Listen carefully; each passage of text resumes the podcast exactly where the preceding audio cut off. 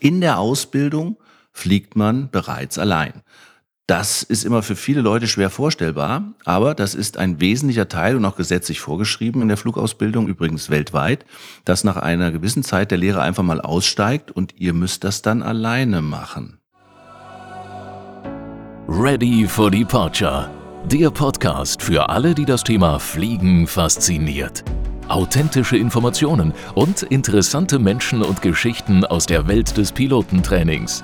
Bereit, sich die Welt aus einer anderen Perspektive anzuhören? Pilot oder Pilotin werden in 145 Stunden. Ja, hört sich ziemlich überschaubar an, diese Menge an Zeit, aber es ist möglich. Also, ich erkläre es euch mal. Wenn ihr davon ausgeht, dass vorgeschriebene 100 Stunden Theorie zu absolvieren sind, und man 45 Stunden Flugausbildung braucht als Mindeststundenanzahl, dann hat man 145 Stunden und ist Pilot oder Pilotin. Ja, dann wäre das geklärt. Also fangt an, nach 145 Stunden könnt ihr fliegen. Nein, kleiner Scherz. Also es ist natürlich drumherum ein bisschen komplexer und es braucht oder es bedarf einiger Vorbereitung und natürlich auch um die eben genannten 100 beziehungsweise 45 Stunden herum ist noch einiges mehr zu tun.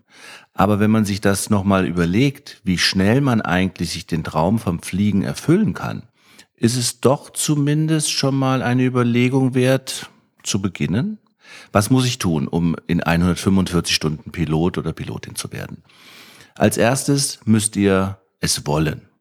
Wir hatten in einem Podcast-Folge vorher schon mal darüber gesprochen, dass das Wollen immer im Prinzip der ausschlaggebende Moment ist, um etwas zu erreichen. Je mehr ihr es wollt, umso eher besteht die Chance, dass ihr es erreicht. Wenn eure Voraussetzungen da sind, um diese Prüfungen zu schaffen und die fliegerischen Skills, also die Fähigkeiten, so erlernt werden, und das kann bei dem einen länger und bei dem anderen weniger lang dauern, dass man nachher am Ende sicher ein Flugzeug bedienen kann, gibt es eigentlich keinen Grund, warum man das nicht machen kann. Was muss ich also tun? Fangen wir mal an vor den 100 Stunden Theorie. Als erstes muss ich mir eine Flugschule aussuchen. Idealerweise ist es eine Flugschule, die für meinen Zeitbedarf optimale Öffnungs- oder Ausbildungszeiten hat. Es gibt Flugschulen wie unsere, School for Pilots. Wir sind eine professionelle Flugschule und sind deswegen immer für unsere Kunden verfügbar. Das heißt, sieben Tage die Woche und je nach Bedarf eigentlich vom Sonnenaufgang bis Sonnenuntergang. Unsere Bürozeiten sind zwar nur von 10 bis 17 Uhr, aber fliegen kann man natürlich im Sommer auch gut bis kurz vor 10 Uhr abends oder man könnte auch schon morgens um 6 Uhr fliegen. Das hängt dann eher von den Öffnungszeiten des Flughafens ab. Also ihr sucht euch eine Flugschule, die passt so, dass ihr euren Plan mit Familie, Beruf oder anderen Tätigkeiten optimal umsetzen könnt. Habe ich zum Beispiel sehr viel Zeit, bin ein Vereinsmensch, auch schon im, ich sage jetzt mal, Kleingärtnerverein oder im Sportverein und ich mag das Vereinsleben, dann ist sicherlich ein Flugsportverein ein guter Ort, um das Fliegen zu lernen. Natürlich ist es ein Verein, das heißt, viele Sachen werden ehrenamtlich gemacht, die Preise sind etwas günstiger, die Flugzeuge vielleicht nicht mehr ganz so neu, aber trotzdem sehr gut fliegbar. Man hat das Vereinsleben Dafür dauert die Ausbildung in den meisten Fällen zumindest etwas länger.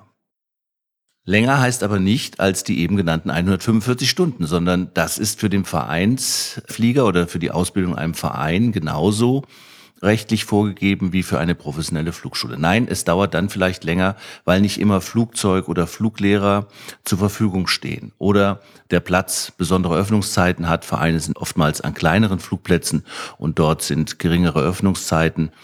Und somit hat man dann verschiedene organisatorische Einschränkungen und dadurch dauert die gesamte Flugausbildung über den Zeitraum der Ausbildung etwas länger. Nehmen wir mal an, ihr geht jetzt, weil ihr sagt, ich möchte es dann doch optimal machen zu einer professionellen Flugschule und das optimal bezieht sich jetzt nicht auf die Qualität der Ausbildung. Grüße an meine Kollegen in den Vereinsflugschulen, sondern es bezieht sich darauf, dass ich eine Infrastruktur habe, die mich immer dann fliegen lässt, idealerweise, wenn ich Zeit habe, als Pilotenanwärter oder wie das bei uns heißt, als Student Pilot. Gesagt, getan. Ihr würdet zum Beispiel bei uns, bei der School for Pilots reinkommen, sagen, ich will das tun. Dann gibt's ein Gespräch. Wir unterschreiben dann irgendwann einen sogenannten Ausbildungsvertrag. Und das ist der erste wichtige Schritt. Sobald dieser unterschrieben ist, beginnt zwar nicht die Ausbildung, ich komme gleich noch dazu, aber dann wird man beim Amt gemeldet, dass man einen Flugschein erwerben möchte. Und das ist in dem Fall in Deutschland zumindest jeweils die Landesbehörde, weil die Privatpilotenlizenzen werden bei den Landesbehörden verwaltet, währenddessen Berufspiloten und Linienpilotenlizenzen beim Luftfahrtbundesamt, also bei einer Bundesbehörde, verwaltet werden. Aber das nur ganz am Rande. Sobald der Vertrag unterschrieben ist, habt ihr dann auch eine sogenannte Laufliste. Diese Laufliste beinhaltet die Punkte, die ihr selbst tun müsst und ein paar Sachen machen wir vom Büro aus, also von dem Flugschulbüro aus für euch. Diese äh, Dinge, die ihr tun müsst, ist zum Beispiel ein Auszug aus dem Kraftfahrtbundesamt-Register, ob irgendwelche schwerwiegenden, ich sage jetzt mal Straftaten im Straßenverkehr vorliegen und so weiter. Das wird als erstes geprüft. Das heißt, man holt sich einen aktuellen Auszug aus dem KBA, das ist die Abkürzung für die Kollegen in Flensburg, und man geht idealerweise vorher zum Medical.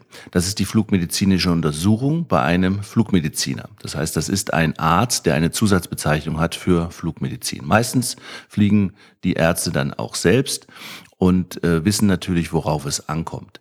Diese Listen findet ihr im Internet, aber die Flugschule, bei der ihr euch dann meldet, hat sicherlich einige Tipps für euch, welcher Arzt da in der Nähe ist und vielleicht auch erreichbar ist.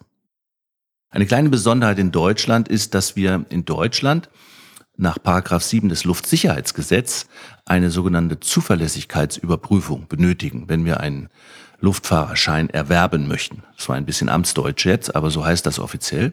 Und die Zuverlässigkeitsüberprüfung, kurz ZÜP genannt, ist ein wichtiger Bestandteil, ohne den ihr zumindest in Deutschland keine europäische Pilotenlizenz erwerben könnt. Die Lizenz wird zwar in Deutschland erworben, gilt aber dann als europäische Lizenz, ähnlich wie ein EU-Führerschein.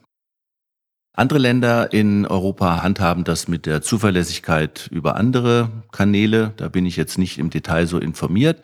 Aber wenn wir mal in Deutschland bleiben, braucht ihr diese ZYP. Und sobald ihr diese, die Bearbeitungsdauer nach der Beantragung ist circa vier bis sechs, manchmal im Einzelfall auch acht Wochen, Erst wenn ihr diese ZYP in den Händen haltet, an diesem Tag beginnt offiziell eure Ausbildung. Das heißt, alles, was ihr ab dem Tag dann tut, fliegen, lernen, Vorprüfungen, sind offiziell und werden auf diese 145 Stunden angerechnet.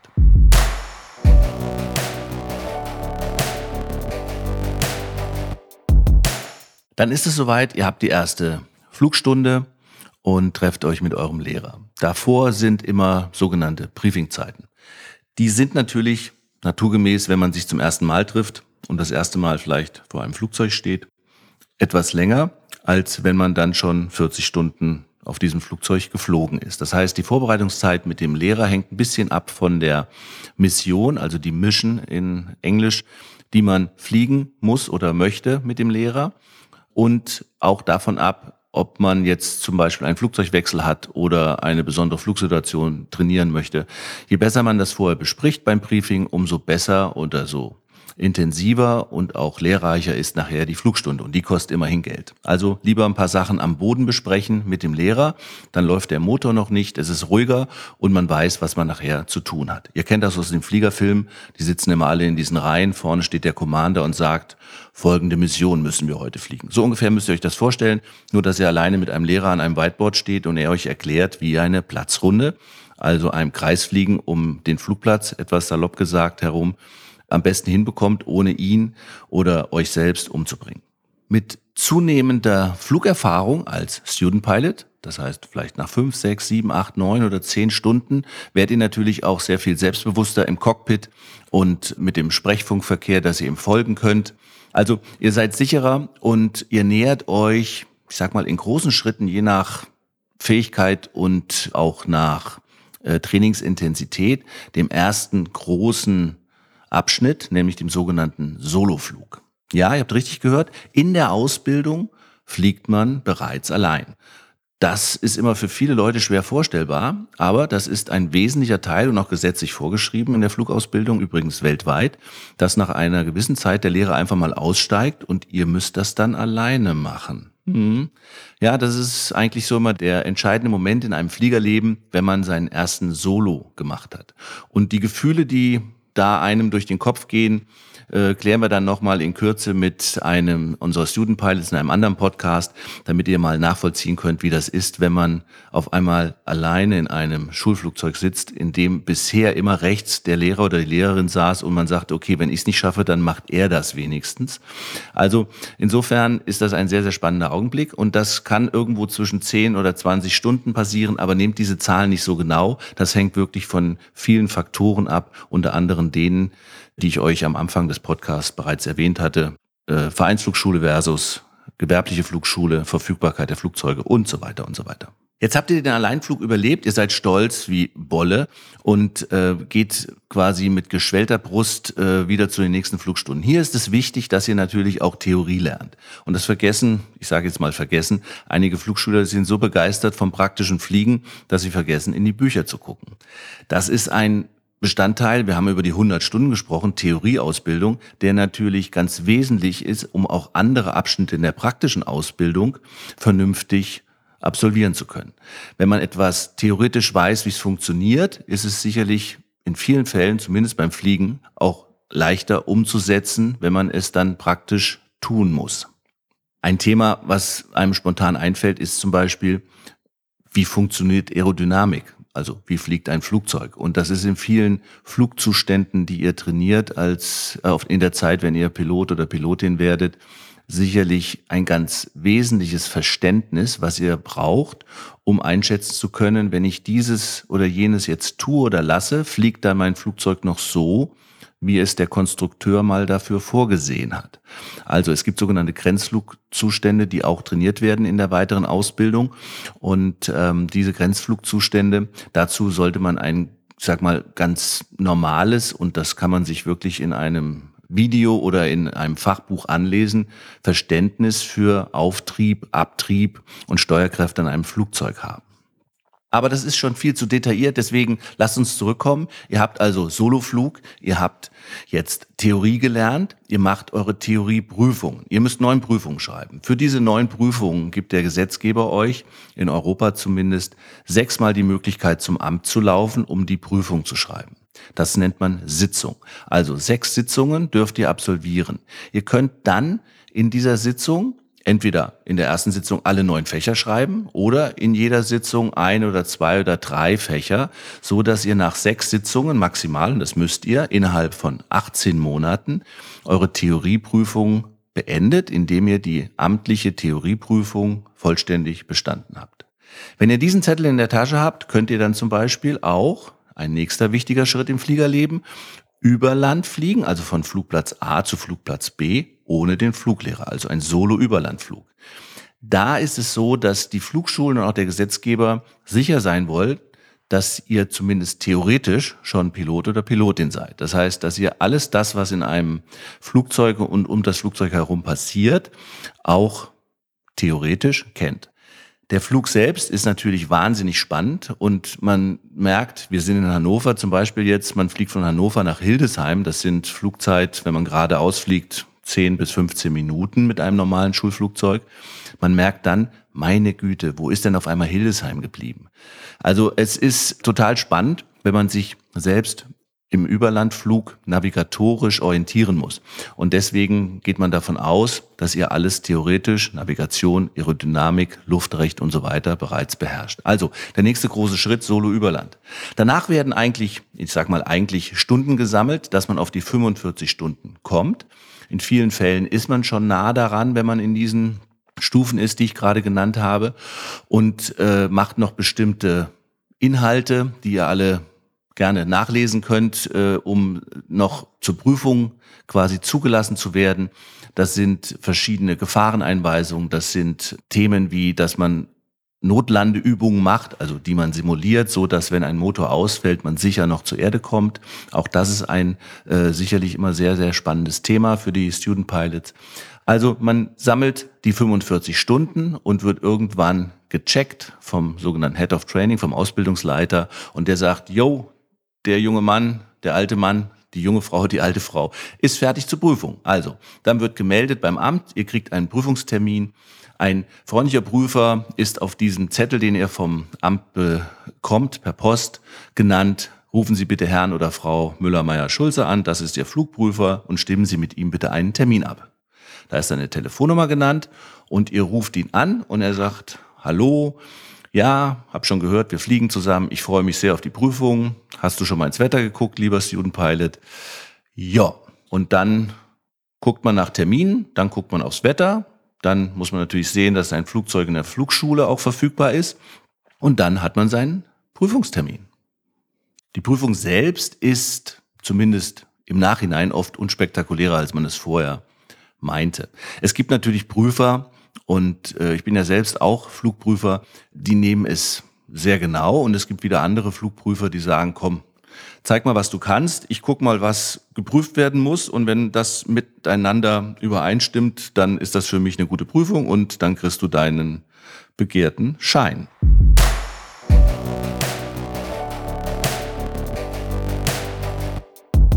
Aber natürlich ist man, wie vor jeder Prüfung, klar, und ich hatte es ja in einem anderen Podcast äh, bereits erzählt, auch egal wie alt man ist und wie viel Prüfung man im Fliegerleben oder in anderen ähm, Ausbildungen schon gemacht hat, immer wieder ein bisschen aufgeregt, weil man will natürlich diese Prüfung bestehen.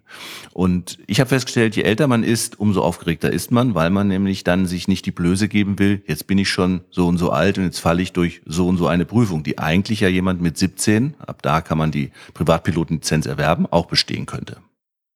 Die Prüfung selbst dauert dann circa alles in allem von Guten Tag, Herr Prüfer, ich bin Ihr Prüfling, bis auf Wiedersehen, hier haben Sie Ihre Lizenz. Ich denke mal so drei bis fünf Stunden. Das hängt ein bisschen davon ab, äh, wie intensiv der Prüfer euch prüft. Wenn man zur Prüfung kommt, oder vorher noch, wenn man den Prüfer anruft, gibt er einem eine Flugstrecke und diese Flugstrecke soll man ausarbeiten. Das heißt, man macht einen sogenannten Flugdurchführungsplan oder einen Navigationsplan mit allen wichtigen Werten, was übrigens auch vorgeschrieben ist für jeden Flug, den man nachher macht als Pilot. Da gibt's heute natürlich ganz tolle Apps. Bei der Flugausbildung wird noch darauf Wert gelegt, dass man das auch noch auf einem Papier, Tabellenchart machen kann, so dass der Prüfer und man selbst auch sieht, okay, ich habe das grundsätzlich verstanden mit Wind berechnen, Kursberechnung, Gewichtsberechnung und so weiter. Alles das, was die Piloten immer so geheimnisvoll reingereicht bekommen, wenn ihr mal in einem Ferienflieger sitzt und dort kommt ein Mann mit einer gelben Weste rein und gibt einen Zettel nach vorne. Da sind verschiedene Beladewerte drauf oder Ladungen, äh, wie viel Kilo und Tonnen geladen worden sind und die braucht der Kapitän vorne, um zu sehen, ob das mit seinem Flugdurchführungsplan alles passt. Also das ist schon der erste Schritt in Richtung professionelle Fliegerei. Bleiben wir mal bei der PPL-Prüfung. Ihr macht also euren Flugdurchführungsplan und wenn der Prüfer euch dann begrüßt am Prüfungstag, geht er meistens als erstes mit euch diese Prüfungsunterlagen durch, die ihr vorbereitet habt. Hier wird auch einfach gecheckt, sogenannte Plausibilitätsprüfung, ob ihr das auch gemacht habt. Ihr hättet das ja euren besten Freund machen können, der einfach ein bisschen fitter darin ist oder schon einen anderen Piloten bitten können. Deswegen werden einige Fragen zu diesen Unterlagen, die ihr ja selbst erstellt habt, aufgeregt einen Tag vorher gestellt und der Prüfer sieht mehr oder weniger, ja, der hat verstanden, worum es darum geht an der Stelle der Mensch oder da gibt's noch ein paar Korrekturen, das wird aber dann meistens besprochen. Wir als Prüfer haben die Aufgabe, das ist auch wirklich so, wird bei der Prüferausbildung, ja, auch Prüfer werden ausgebildet und geprüft natürlich, bevor sie Prüfer werden, dann auch immer wieder äh, erzählt und darauf wird Wert gelegt, dass wir eine positive Prüfungsatmosphäre schaffen sollen und auch müssen. Warum? Damit ihr als Student Pilots, als Prüflinge eine möglichst optimale Atmosphäre habt, um eure Leistung, die wir ja überprüfen wollen, abrufen zu können. Also, das ist ein ganz wesentlicher Bestandteil. Insofern versucht man auch als Prüfer nicht ganz mit so einer strengen Mine draufzuschauen, aber sind es flugsicherheitsrelevante Themen, die vielleicht komplett falsch sind oder die missverstanden worden sind, muss man natürlich darauf eingehen. Auch im eigenen Interesse. Man sitzt ja im Zweifel mit einem wildfremden Menschen zum ersten Mal in einem Flugzeug, was man zumindest so nicht kennt. Den Typ kennt man, ist man geflogen sicherlich als Prüfer, aber das Flugzeug ist ja von irgendeinem Verein, von irgendeiner Flugschule und man wird als Prüfer irgendwo hingeschickt. Also ich glaube, für beide Seiten ist das immer eine sehr spannende Angelegenheit. Grundsätzlich geht davon aus, dass Prüfer euch bestehen lassen wollen. Die gehen nicht hin, um zu prüfen, den lasse ich jetzt mal durchfallen oder ich gucke mal, was er nicht kann, sondern er will wissen, was ihr könnt.